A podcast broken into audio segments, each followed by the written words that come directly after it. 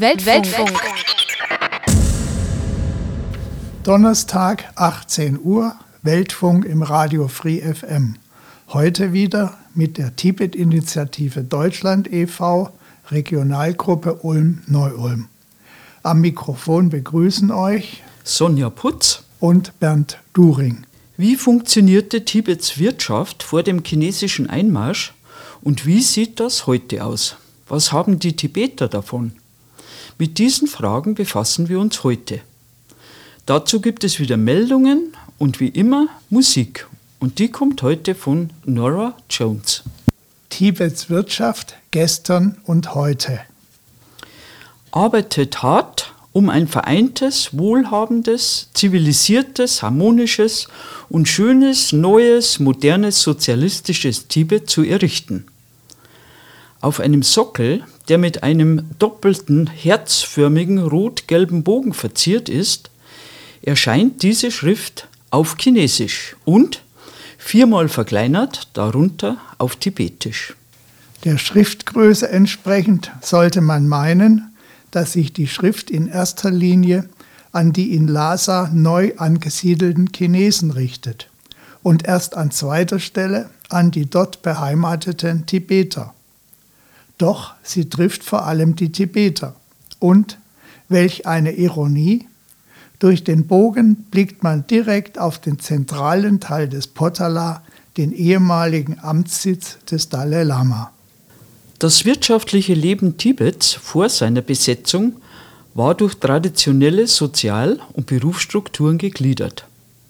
Die oberste Stelle nahm der Adel ein, dem außer den Staatsgütern das Land gehörte, es folgten Bauern, Nomaden, Handwerker und Händler. Die Bauern besaßen keine Freizügigkeit und waren ihren Grundherren zu Dienst- und Zinsleistungen verpflichtet. In anderen Quellen ist auch von Leibeigenschaft die Rede.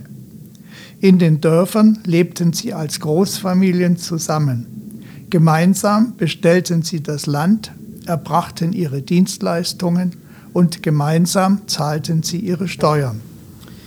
Bei den Handwerkern standen die Berufsgruppen an oberster Stelle, die für die Anfertigung sakraler Gegenstände zuständig waren. Zu dieser Kategorie gehörten auch noch Schreiner, Kunsthandwerker und Feinschmiede. Es folgten Töpfer, Gerber und schließlich Schuster. Zwischen den Bauern die meist in den Flusstälern für den Anbau von Tibets Grundnahrungsmittel, der Gerste, sorgten, und den Nomaden standen im Ansehen die Händler. Doch die Urform des tibetischen Lebens ist das Nomadentum. Die Nomaden lebten mit ihren Yak, Schaf- und Ziegenherden in den höher gelegenen Regionen der Täler oder auch im Changtang einer auf etwa 5000 Meter gelegenen rauen Ebene im Norden Tibets. Im Jahreszyklus trieben sie ihre Herden zwischen ihren zwei bis drei Lagerplätzen hin und her, um das jeweilige Gebiet nicht zu überweiden. Von dort trieben sie auch Herden von Hunderten von Schafen bis in die indischen Himalaya-Provinzen, um dort die Wolle zu verkaufen. Meist lebten die Nomaden in Gruppen von 10 bis 15 Familien zusammen. Sie standen wie die Bauern unter klerikaler oder adeliger Verwaltung und zahlten ihre Steuern in Form von Vieh oder tierischen Produkten. Der Weg ins Elend. Beheimatet in der einsamen Weite abgelegener Landstriche scheint den Nomaden ein Gefühl von Freiheit und Ungebundenheit mit in die Wiege gelegt worden zu sein, sagt der Autor Karl-Heinz Everding. Dieses Gefühl von Freiheit und Unabhängigkeit wird den Tibetern und nicht nur den Nomaden seit dem Einmarsch der chinesischen sogenannten Volksbefreiungsarmee 1949-1950 restlos genommen. Dafür sorgen die ständigen Kampagnen und Unterdrückungsmaßnahmen der chinesischen Machthaber. Durch die Einwanderung von ca. 7,5 Millionen Han-Chinesen sind die etwa 2,5 Millionen Tibeter in der sogenannten tibetischen autonomen Region, abgekürzt TAR, zur Minderheit im eigenen Land geworden. Hier gibt es sehr unterschiedliche Zahlenangaben, denn längst nicht alle in Tibet lebenden Chinesen erscheinen in der chinesischen Statistik. So sind zum Beispiel in der TAR stationierte Soldaten nicht gezählt. Viele Tibeter sind durch die von den Chinesen ausgehende Diskriminierung im Berufsleben unter die Armutsgrenze gerutscht, gegen die nun die chinesische Regierung mit Kampagnen zur Armutsbekämpfung vorzugehen versucht. Wie kam es dazu? Nach der Flucht des Dalai Lama 1959 ging die chinesische Regierung mit drastischen Maßnahmen, die sie als demokratische Reformen bezeichnete, gegen alle Teile der tibetischen Bevölkerung vor. Die tibetischen Bauern wurden in Volkskommunen gezwungen, in denen sie, nach militärischem Vorbild, Arbeitseinsätze leisten mussten. Dabei blieb nicht nur die traditionelle Arbeitsweise der Tibeter auf der Strecke, sondern auch ihre Erfahrung im Umgang mit ihrer sensiblen Umwelt. So mussten Tibets Bauern für die chinesischen Neusiedler Weizen anbauen, anstatt der üblichen Gerste. Das laugte den Boden extrem aus. Sonstiges chinesisches Missmanagement und Naturkatastrophen kamen dazu, und das alles führte zu Hungersnöten, wie man sie bis dahin in Tibet nicht erlebt hatte. Verschärft wurde das Elend noch durch Mao Zedongs große Kulturrevolution, einen Kreuzzug gegen alles Religiöse und Traditionelle. Jetzt verloren auch die Nomaden ihre Herden und wurden in Volkskommunen eingepfercht. Bereits 1975 verkündete die chinesische Führung, dass nun 99 Prozent der tibetischen Landbevölkerung sesshaft sei. Weiterhin wurde Weizen produziert, der zu großen Teilen für den chinesischen Bedarf, Zuwanderer und Armee reserviert werden musste. Alles in allem fielen zwischen 1949 und 1984 etwa 1,2 Millionen Tibeter dem Hunger und sonstigen Maßnahmen der chinesischen Besatzer zum Opfer. Ihr hört den Weltfunk heute mit Sonja Putz und Bernd Turing von der Tibet-Initiative Deutschland und der Sendung Tibets Wirtschaft gestern und heute. In den 1980er Jahren unter Präsident Deng Xiaoping wurde den tibetischen Bauern, wie auch in ganz China, wieder eine begrenzte Privatinitiative erlaubt. Es gab einen Abgabestopp und ländliche Produkte durften auf freien Märkten verkauft werden. Die Hungersnöte lösten sich auf und das Einkommen der Bauern stieg etwas an. Größter Arbeitgeber Tibets jedoch ist laut Wikipedia der Tourismus. Kein Wunder bei der ständig steigenden Anzahl von Touristen. Im Jahr 2018 waren es rund 33 Millionen, die überwiegend aus China angereist waren. Dadurch die ständig steigende Zahl von Besuchern die empfindliche Bausubstanz des Potala-Palastes, der wichtigsten Touristenattraktion, gefährdet war, wurde der Zugang begrenzt. Nun suchen die chinesischen Behörden nach alternativen Zielen. Dazu soll Lhasa zum internationalen Touristenort mit einem modernen Touristenviertel umgestaltet werden. Durch den Lhasa Development Plan und das Lhasa 2000 Entwicklungsprogramm sind von Lhasas alter Bausubstanz ohnehin nur noch etwa 2% übrig geblieben. Nun werden weitere Hotels, Läden und Unterhaltungsetablissements gebaut. Etwa 30.000 Tibeter sind laut Wikipedia im Tourismussektor der sogenannten tibetischen autonomen Region beschäftigt. Kritische Beobachter bezweifeln, dass sie von einer Weiterentwicklung profitieren, denn die Tibeter besetzen überwiegend die Billigjobs in Küchen, Wäschereien oder als Putzpersonal. Die besseren Arbeitsplätze bleiben ihnen wegen angeblich fehlender Bildung verschlossen. Vermutlich geht das allein auf mangelnde Chinesischkenntnisse zurück. Laut einer Schätzung waren bereits 1995 rund 75 Prozent aller Geschäfte Lasas in chinesischem Besitz. Selbst auf dem Gemüsemarkt stellen die eingewanderten Chinesen jetzt 90 Prozent der Händler. Die Ausbeutung von Tibets Ressourcen. Die Gründe sind vielfältig, dass China Tibet 1950 besetzt hat und seine Besitzansprüche mit aller Macht durchsetzt. Ein wichtiger Grund ist Tibets Reichtum an Bodenschätzen. Xizang wird Tibet auf Chinesisch genannt, das bedeutet Schatzhaus im Westen.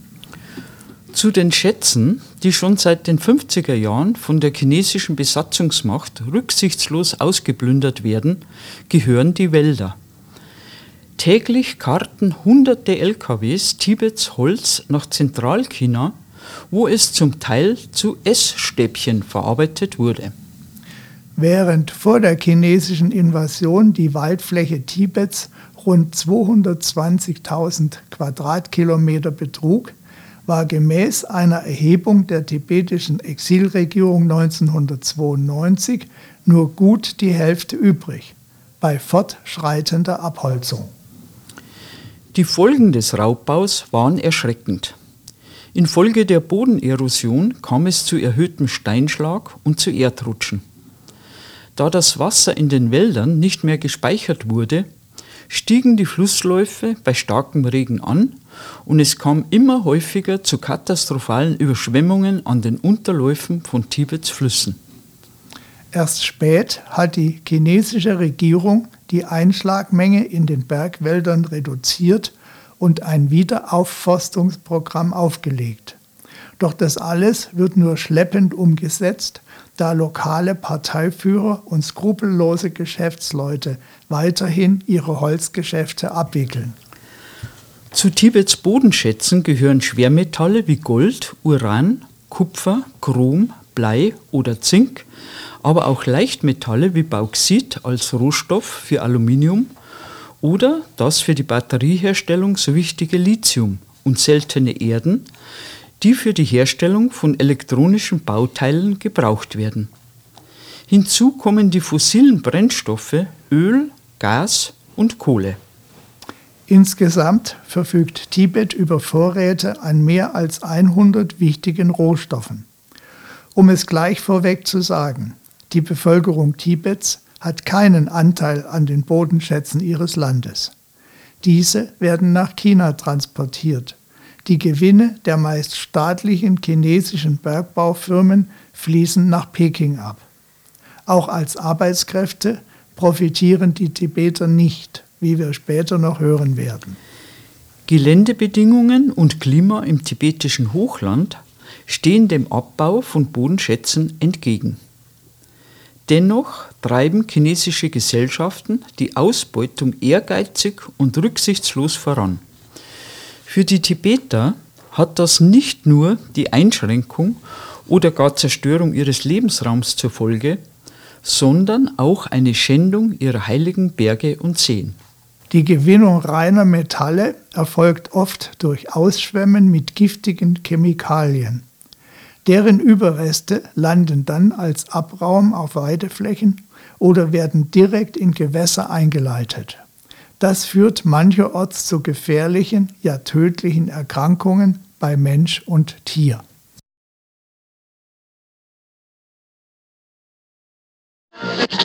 Heute mit Sonja Putz und Bernd Thüring von der Tibet-Initiative Deutschland und unserem Beitrag Tibets Wirtschaft gestern und heute. Verdienstmöglichkeiten, sprich Beschäftigung, finden Tibeter im Straßen- oder im Bergbau nur selten. Das erwies sich bei einem großen Unglück im Bezirk Lhasa. 83 Bergleute wurden bei einem Erdrutsch getötet. Nur zwei davon waren Tibeter. Die anderen waren chinesische Wanderarbeiter, die man für das Großprojekt direkt aus China geholt hatte. Chinas Bergwerke gelten als gefährlich dass Sicherheitsvorschriften oft umgangen werden. Spiegel.de berichtet von Hunderten von Arbeitern, die jedes Jahr verunglücken.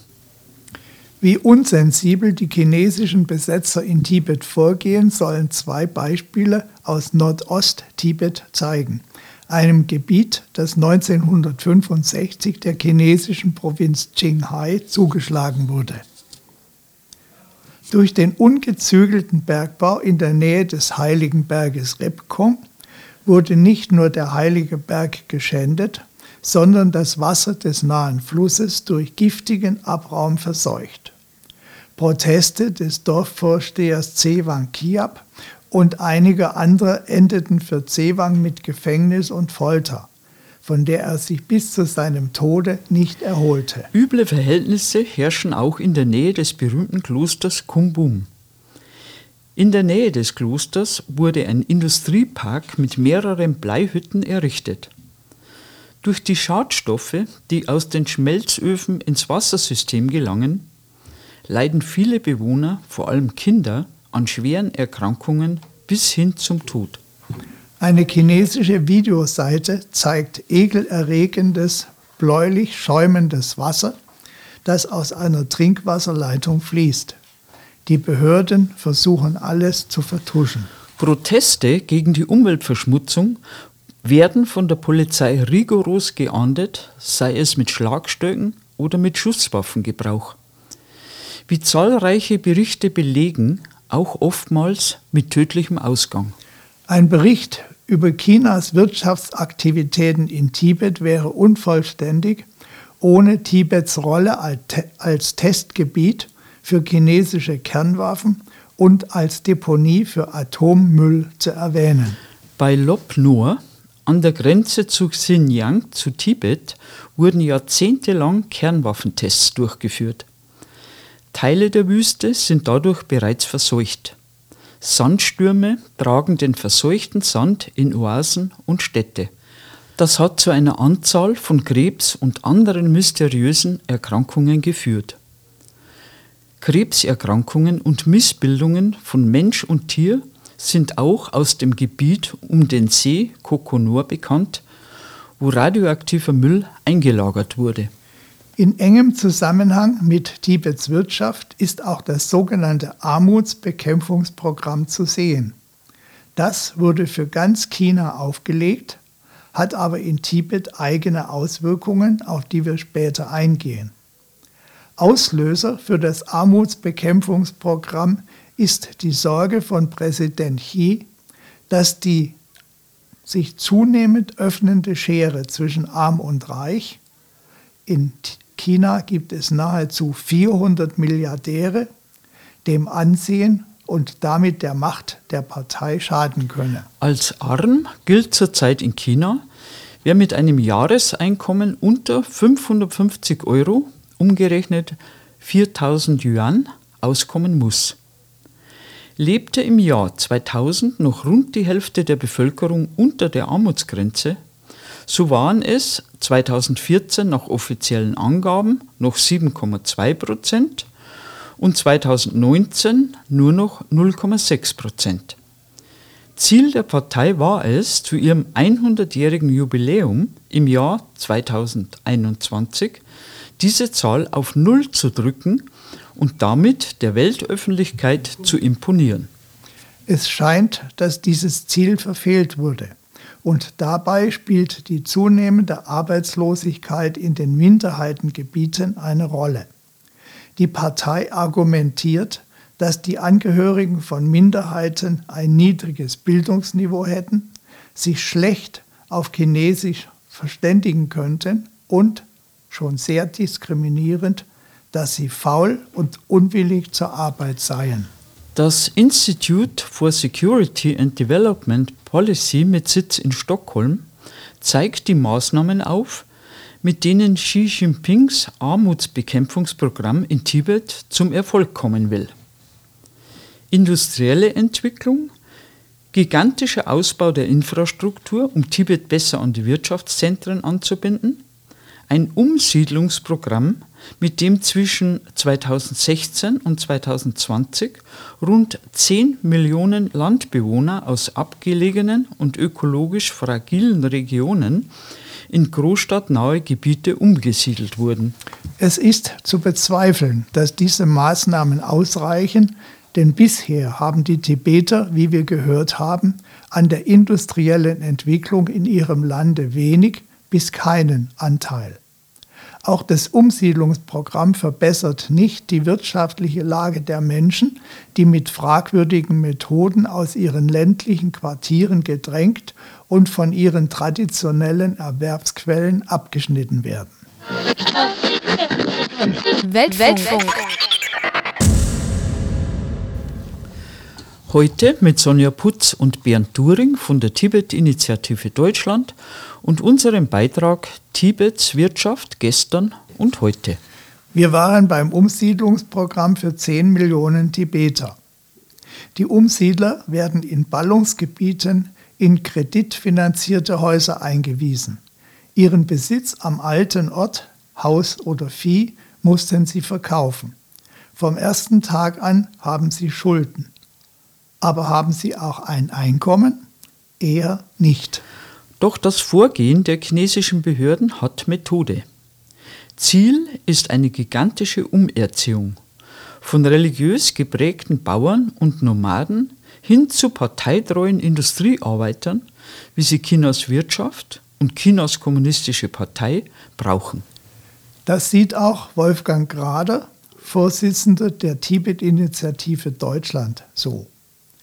Es geht bei dieser Kampagne die der Armut den Kampf ansagt, nicht darum, den Tibetern das rückständige Denken auszutreiben, sondern um die Zerstörung der nomadischen Kultur, der religiösen und kulturellen Identität des tibetischen Volkes. Was spricht für diese These?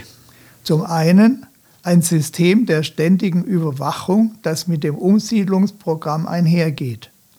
10 bis 15 Familien bilden die kleinste soziale Kontrolleinheit des sogenannten Haushaltmanagementsystems. Die Mitglieder müssen sich nicht nur gegenseitig überwachen, nein, man erwartet von ihnen auch schriftliche Berichte. Zum anderen ein System von Lagern, in denen die Menschen umerzogen werden sollen. Über solche Lager in Tibet haben wir schon vor Jahren berichtet. Mehr Aufmerksamkeit der Weltöffentlichkeit haben die Lager in Xinjiang erregt, in denen rund eine Million Uiguren eingesperrt sind und die Veröffentlichung geheimer chinesischer Papiere hat den weltweiten Protest nochmals befeuert. Doch auch in Tibet gibt es diese Umerziehungslager nach wie vor und wir werden uns in der nächsten Sendung ausführlicher damit beschäftigen. Kehren wir abschließend zurück zu Tibets Wirtschaft. Die Tibeter wurden und werden aus ihr faktisch herausgedrängt. Die Folge ist wachsende Armut und die Notwendigkeit, diese zu bekämpfen. Das wird von den chinesischen Machthabern in einer Art und Weise praktiziert, wobei die religiöse und kulturelle Identität des tibetischen Volkes zwangsläufig verloren gehen muss. Wir kommen nun zu unseren Meldungen.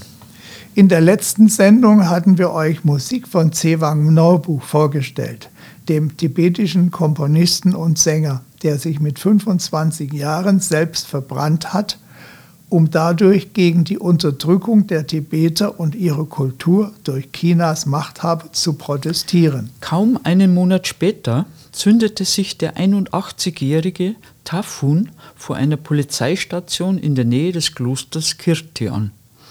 Es wird berichtet, dass die Polizei Tafun nach seinem Selbstverbrennungsversuch mitnahm und dass er später in Gewahrsam gestorben sei.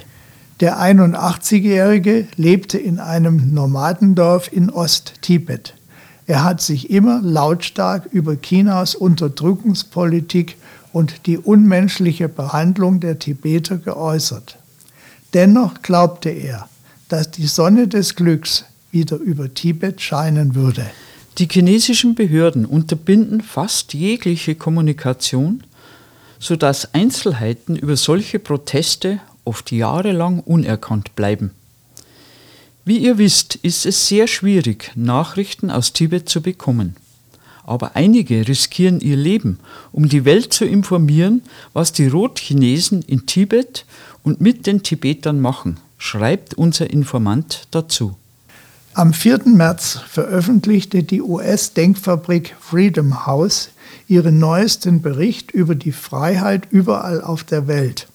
Und erneut wird Tibet hinsichtlich der Bürgerrechte und der politischen Freiheiten als der Ort eingestuft, der am schlechtesten dasteht. Diesen Platz mit einem einzigen von 100 möglichen Punkten teilt sich Tibet mit den Bürgerkriegsländern Syrien und Südsudan. Zum Vergleich, Länder wie Finnland, Norwegen oder Schweden werden regelmäßig mit 100 Punkten bewertet. China, das Tibet seit der Besetzung des Landes im Jahr 1950 regiert, erhielt erneut eine niedrige Note. 9 von 100 Punkten. Im letzten Jahr waren es noch 11. Damit gilt China wie Tibet als nicht frei. In seinem Überblick führt Freedom House aus, dass sowohl Tibetern in Tibet als auch Han-Chinesen Grundrechte verweigert werden. Besonders rigoros seien die Behörden bei der Unterdrückung jeglicher Anzeichen von Dissens seitens der Tibeter, einschließlich der Manifestationen des tibetischen religiösen Glaubens und der kulturellen Identität. Der Freedom House Bericht erwähnt auch die Entsendung von rund 2000 chinesischen Inspektoren in die ländlichen Gebiete Tibets, insbesondere in die Grenzgebiete, um die dort lebenden Tibeter zu überwachen und ihre Bewegungsfreiheit einzuschränken. Weiterhin diene die Covid-19-Pandemie als Vorwand für strenge Kontrollmaßnahmen und Verbote. Im Februar hatten wir über Xi Jinping gesprochen, im April über die Kommunistische Partei Chinas. Dazu haben wir eine passende Ergänzung. Kommuniqué zur aktuellen Lage der ideologischen Sphäre ist der Titel eines internen Strategiepapiers der Kommunistischen Partei Chinas. Parteiintern wird es weniger blumenreich als Dokument Nummer 9 bezeichnet. An die Öffentlichkeit gelangte das vertrauliche Dokument durch einen Leak der chinesischen Journalistin Gao Yu. Die ging dafür sieben Jahre ins Gefängnis. Das Dokument Nummer 9 spiegelt die vom Präsident Xi Jinping vorgegebene Parteilinie, stellten Beobachter fest, obwohl er nicht als Autor vermerkt ist, und es warnt vor westlichen Werten und deren Verbreitung in China. Es lohnt sich, die sieben Punkte des Dokuments Stück für Stück zu betrachten.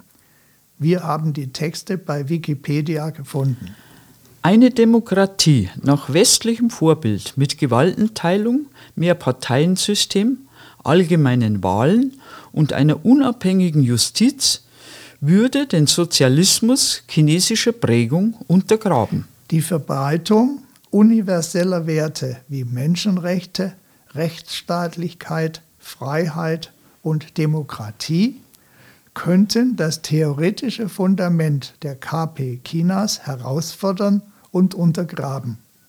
Die Stärkung der Zivilgesellschaft als einem Gegengewicht zum Staat, welche gegenüber diesem die Rechte des Individuums verteidigt, zerstört das Fundament der Partei.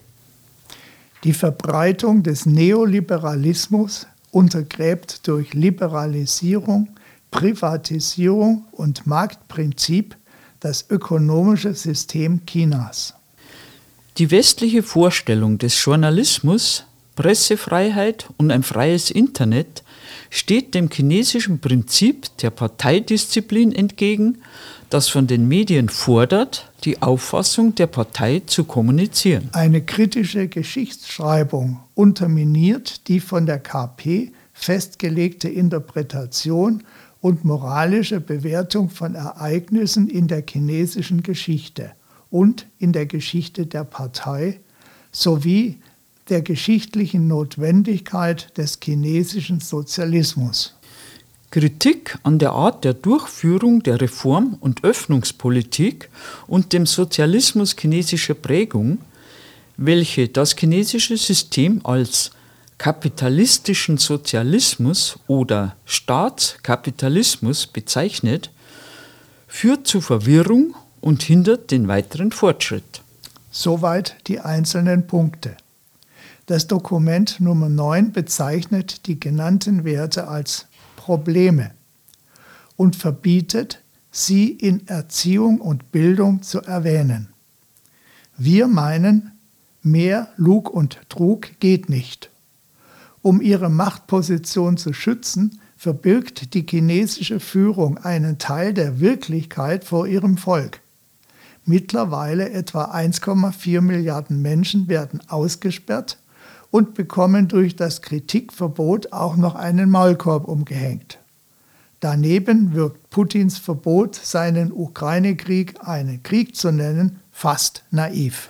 Sollte die Vernebelungstaktik erfolgreich sein, gäbe es ein Problem. Wenn wir zum Beispiel in 10 oder 20 Jahren mit einem Chinesen über Demokratie oder Menschenrechte reden wollten, würden wir nur Unverständnis ernten, auch Historiker und Wirtschafts- oder Sozialwissenschaftler hätten über reine Zahlenwerte hinaus keine gemeinsame Gesprächsbasis mehr. Eine ganze Reihe von Begriffen wäre in China nicht mehr bekannt oder mit einer anderen Bedeutung besetzt. Die vergangenen zwei Wochen waren für Tibet-Aktivisten geprägt vom Besuch der UN-Hochkommissarin für Menschenrechte in China und in Berlin, von der Reise des tibetischen Wissenschaftlers Dr. Kial Lo nach Deutschland. Uns erreichte eine entsprechende Meldung am 8. Juni. Dr. Kialo hat in den vergangenen Monaten enthüllt. Die chinesische Regierung zwingt drei von vier tibetischen Schülern auf koloniale Zwangsinternate. Ab dem Alter von vier Jahren werden die Kinder von ihren Eltern getrennt und auf diese Internate geschickt. Die Schulen sind wichtige Eckpfeiler der Kampagne von Parteichef Xi Jinping, welche die tibetische Identität auslöschen soll. Tibeter und Tibeterinnen sollen sich von klein auf als Chinesen und Chinesinnen fühlen, um potenziellen Widerstand gegen die Kommunistische Partei Chinas früh zu neutralisieren. Schätzungsweise 800.000 bis 900.000 tibetische Schüler und Schülerinnen im Alter von 6 bis 18 Jahren sowie eine unbekannte Anzahl von 4 und Fünfjährigen besuchen die staatlich geführten Zwangsinternate. Dr. Gial Lo war vergangene Woche in Deutschland unterwegs, um Politikern und Journalisten von seinen Recherchen über Chinas Zwangsinternate zu berichten. Er traf unter anderem Mitglieder der Tibet-Parlamentsgruppe. Der Menschenrechtsausschuss des Bundestages war ebenfalls an seiner Arbeit interessiert und informierte sich bei Dr. Lo über das chinesische Internatssystem. Auch im Auswärtigen Amt wurde er empfangen. Dr. Lohs Botschaft war klar. Tibets Zwangsinternate gehören unverzüglich geschlossen. Bereits beim Besuch der UN-Menschenrechtschefin Michelle Bachelet in China hatte Dr. Loh gefordert, dass sie auch Tibet und die Zwangsinternate besuchen müsse. Dazu kam es nicht. Stattdessen wurde Bachelets Besuch zu einer Propagandashow der chinesischen Regierung. Davor hatte die Tibet-Initiative bereits zu Beginn der Reise gewarnt. Zahlreiche Medien berichteten. Zusammen mit etlichen anderen Menschenrechtsorganisationen fordert die Tibet-Initiative Deutschland nun den Rücktritt von Bachelet als UN-Menschenrechtskommissarin. Zum Abschluss noch einige Hinweise. Die Tibet-Initiative Deutschland e.V. arbeitet für die Wahrung der Menschenrechte im besetzten Tibet und für das Selbstbestimmungsrecht der Tibeter. Einzelheiten unter www.tibet-initiative.de. Wer bei unserer Regionalgruppe Ulm-Neu-Ulm mitarbeiten will, ist herzlich dazu eingeladen. Kontaktaufnahme über www.tibet-initiative.de slash Regionalgruppe Ulm. Ich wiederhole www.tibet-initiative.de slash Regionalgruppe Ulm. Am Sonntag, 24. Juli, findet im Roxy wieder das Allerweltsfest statt.